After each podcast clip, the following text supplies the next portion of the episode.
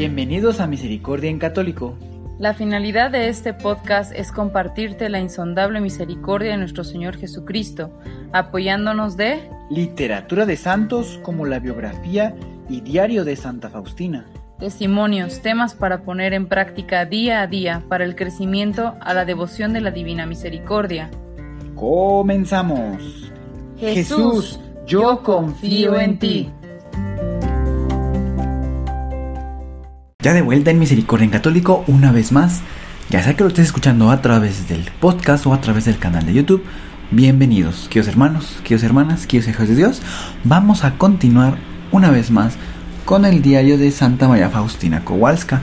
Les recuerdo que ya estamos en el libro número 2, o en el cuaderno mejor dicho.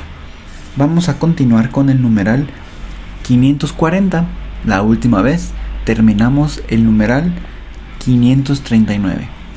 Nos disponemos para que el Espíritu Santo se derrame en nosotros y que la voluntad de Dios fluya en nosotros y seamos dóciles a su palabra. Numeral 540.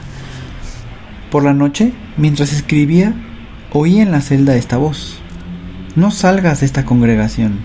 Ten piedad de ti misma. Te esperan grandes sufrimientos. Cuando miré hacia allí de donde salía la voz, no vi nada y continué escribiendo.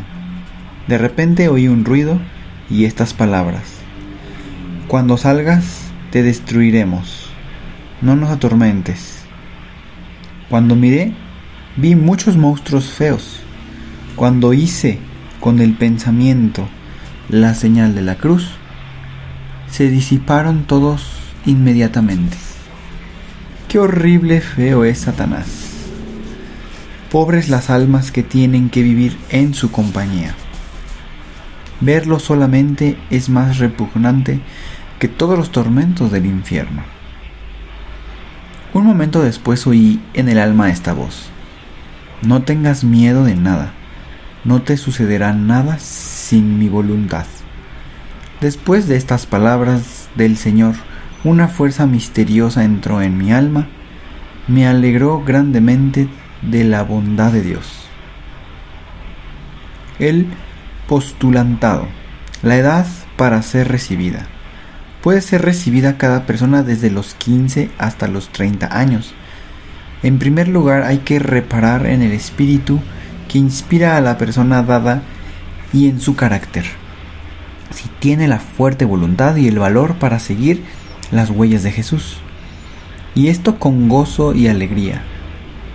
Porque Dios ama a un donador alegre. Tiene que despreciar al mundo y a sí misma. La falta de la dote nunca será un impedimento para ser aceptada. También todas las formalidades deben ser claras, no aceptar los casos complicados. Sin embargo, no puede ser recibidas las personas melancólicas, inclinadas a la tristeza, con enfermedades contagiosas, caracteres ambiguos, recelosos, inadaptables a la vida religiosa. Hay que tener mucho cuidado con la elección de los miembros porque basta una persona no adaptada para provocar confusión en todo el convento. La duración del postulantado. El postulantaro será de un año. Durante ese periodo la persona dada debe analizar si este tipo de vida le gusta y si es apta o no para ella. Y también la maestra debe observar atentamente si la persona dada es apta o no lo es para este tipo de vida. Después de un año, si resulta que tiene una buena voluntad y un sincero deseo de servir a Dios, hay que recibirla en el noviciado. El noviciado ha de durar un año continuo. A la novicia hay que instruirla sobre las virtudes referentes a los votos y sobre su importancia. La maestra debe poner La maestra debe poner todo el empeño en darles una formación sólida. Debe ejercitarlas en la humildad, ya que solamente el corazón humilde observa los votos con facilidad y experimenta grandes gozos que fluyen de Dios a un alma fiel. No serán cargadas con trabajos de responsabilidad para que puedan dedicarse libremente a su propio perfeccionamiento. Son obligadas rigurosamente a observar las reglas y las normas al igual que la postulantes. Después de un año de noviciado, si la novicia se ha mostrado fiel, puede ser admitida a pronunciar los votos por un año. Estos deben repetirse durante tres años. Entonces puede asignársele ya los deberes de responsabilidad. No obstante, pertenecer al noviciado y una vez por semana tienen que asistir a las conferencias junto con las otras novicias, y los últimos seis meses los pasarán todos en el noviciado para prepararse bien a la profesión solemne. En lo que se refiere a la alimentación, no comeremos carne. Las comidas serán tales que ni aun los pobres tendrán nada que envidiarnos. Sin embargo, los días festivos pueden diferir un poco de los días regulares. Comerán tres veces al día. Observarán rigurosamente los ayunos en el espíritu primitivo y especialmente los dos grandes. Los alimentos serán iguales para todas las hermanas, excluyendo cualquier excepción para que la vida comunitaria sea observada en toda su integridad, tanto en las comidas como en el vestir o el arreglo de la celda. Pero si una de las hermanas se pone enferma, debe gozar de todos los favores. En cuanto a la oración, la meditación de una hora, la Santa Misa y la Santa Comunión, dos exámenes de conciencia, el oficio, el rosario, la lectura espiritual, una hora de oración durante la noche. En cuanto al orden del día según las horas, se podrá hacer mejor cuando comencemos a vivir según este sistema. De repente oí en el alma estas palabras. Hija mía, te aseguro que un ingreso fijo del cual vivirás, tu empeño debe ser total confianza en mi bondad, el mío darte todo lo que necesites. Me hago dependiente de tu confianza.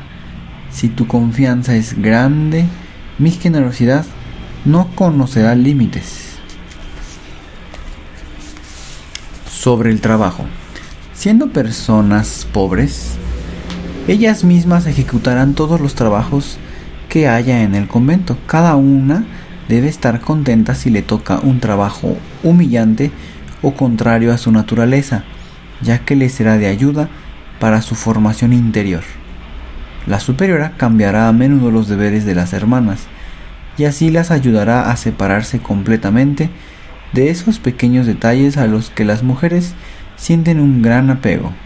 De verdad, a veces me da risa cuando veo con mis ojos que algunas almas han dejado cosas verdaderamente grandes y toman apego a los trapitos, es decir, a la nadería.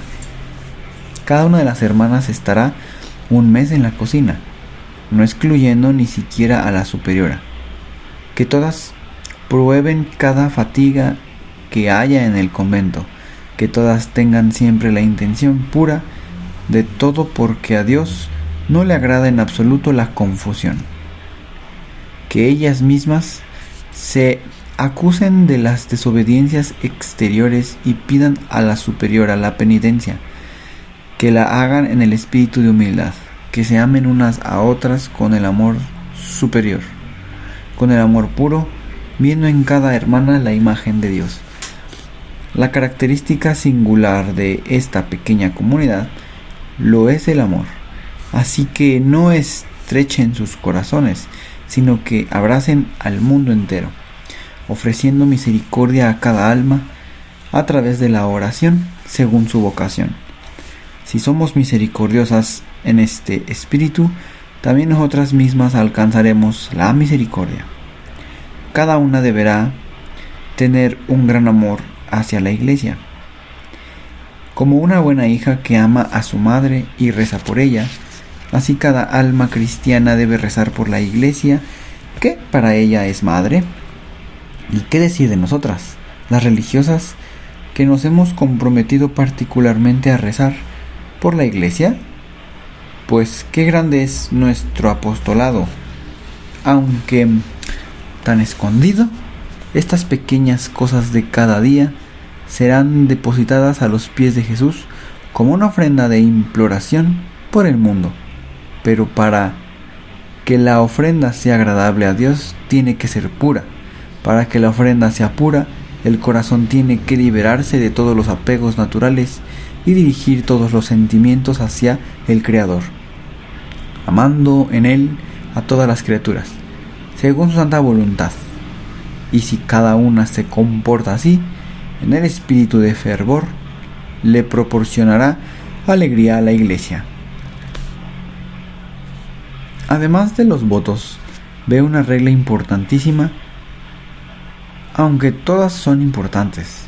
Esta la pongo en el primer lugar, y es el silencio, de verdad.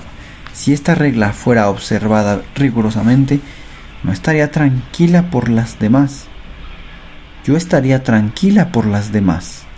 Las mujeres tienen una gran inclinación a hablar. De verdad, el Espíritu Santo no habla a un alma distraída y charlatana, sino que por medio de sus silenciosas inspiraciones habla a un alma recogida, a un alma silenciosa. Si se observa rigurosamente el silencio, no habría murmuraciones, amarguras, melandicencias, chismes, no sería tan maltratado el amor del prójimo. En una palabra, muchas faltas se evitarían. Los labios callados son el oro puro y dan testimonio de la santidad interior. Pero enseguida quiero hablar de otra regla, es decir, del hablar. Callar cuando se debe hablar es una imperfección y a veces hasta un pecado así que todas tomen parte en el recreo, y que la superiora no exima a las hermanas del recreo, si no es por alguna razón muy importante. Los recreos deben ser alegres en el Espíritu de Dios. Los recreos nos dan la oportunidad de conocernos mejor, que cada uno exprese su opinión con sencillez para edificar a las demás y no en el espíritu de alguna superioridad, ni Dios nos libre para reñir eso no correspondería con la perfección ni con el espíritu de nuestra vocación, que debe distinguirse por el amor. Dos veces al día habrá recreos de media hora, pero si alguna hermana interrumpe el silencio, tiene la obligación de acusarse enseguida ante la superiora y pedir la penitencia que la superiora, por esa falta, aplique una penitencia pública y si no fuera así, ella misma respondería ante el Señor.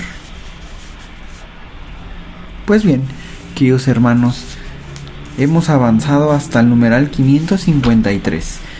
Lo que estamos pues escuchando desde el, desde el episodio anterior ahora son todas las reglas y pues lineamientos que en la nueva congregación que Dios le ha impulsado a realizar pues tiene que ejecutarse, tiene que haber unas líneas en las cuales ellos se puedan regir.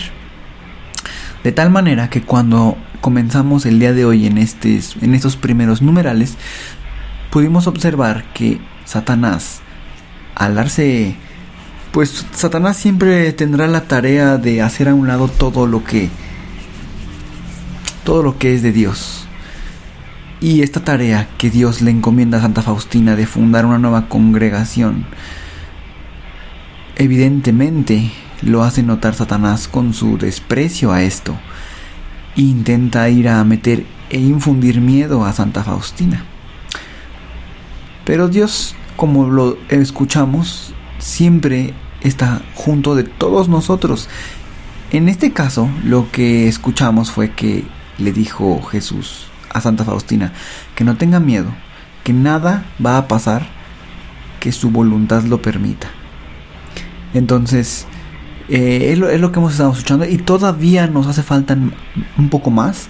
Si Dios quiere, la siguiente semana seguiremos viendo. Pero creo que es importante que rescatemos eh, o subrayemos, porque para rescatar todo es importante. Pero yo subrayaría algunas reglas que podemos aplicar a nosotros mismos. Sobre todo la regla del silencio. Muchas veces podemos caer en pensar que no escuchamos a Dios, que estamos suplicando y pidiendo o que tenemos alguna situación y no escuchamos a Dios, que nos sentimos solos. Y Dios está ahí. Sin embargo, durante diferentes lecturas que hemos hecho aquí o que yo he hecho, me he dado cuenta que cuando tenemos ruido interior, cuando estamos muy constantemente fuera del área del silencio, yo he entendido que no puede haber un diálogo con Dios con un alma parlanchina, como así lo dice Santa Faustina. Entonces podemos nosotros dar ese tiempo de silencio, dedicarle todos los días un espacio a Dios, un espacio en donde si tenemos la posibilidad que no haya ruido exterior para ayudarnos a, silenciar el ruido interior. Es posible que al principio, cuando todo está en silencio exterior, los pensamientos van a empezar a salir a flote, van a empezar a salir un pensamiento, otro pensamiento.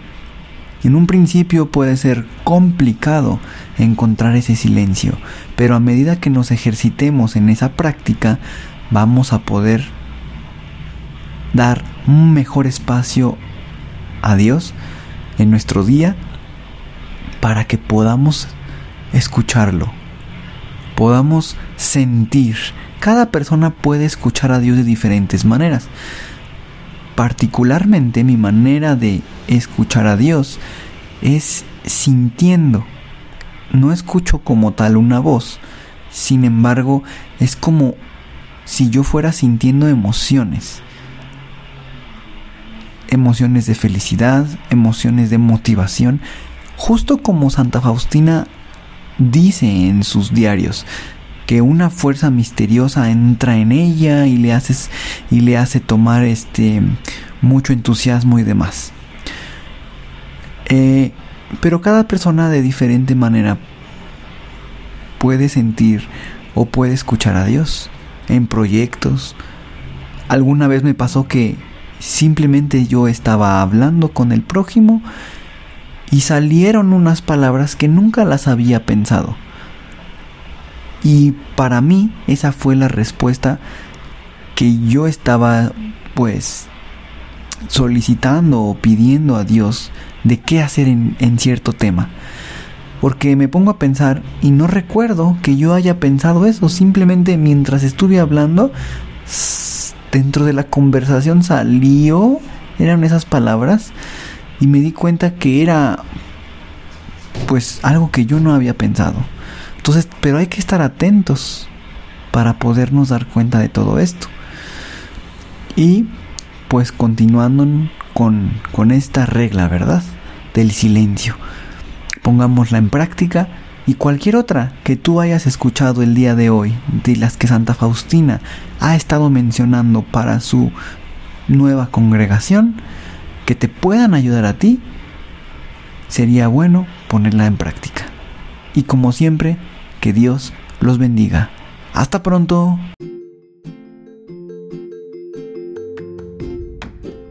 Si es la primera vez que escuchas nuestro podcast, te invitamos a que escuches el numeral 0,1,1, que habla sobre las temáticas que se desarrollan en este podcast y el lenguaje que hemos propuesto para identificar cada una de ellas y así sea más fácil para ti escuchar las que más te agraden. Te dejamos el link del audio y la lista de las temáticas en la descripción que este audio tiene.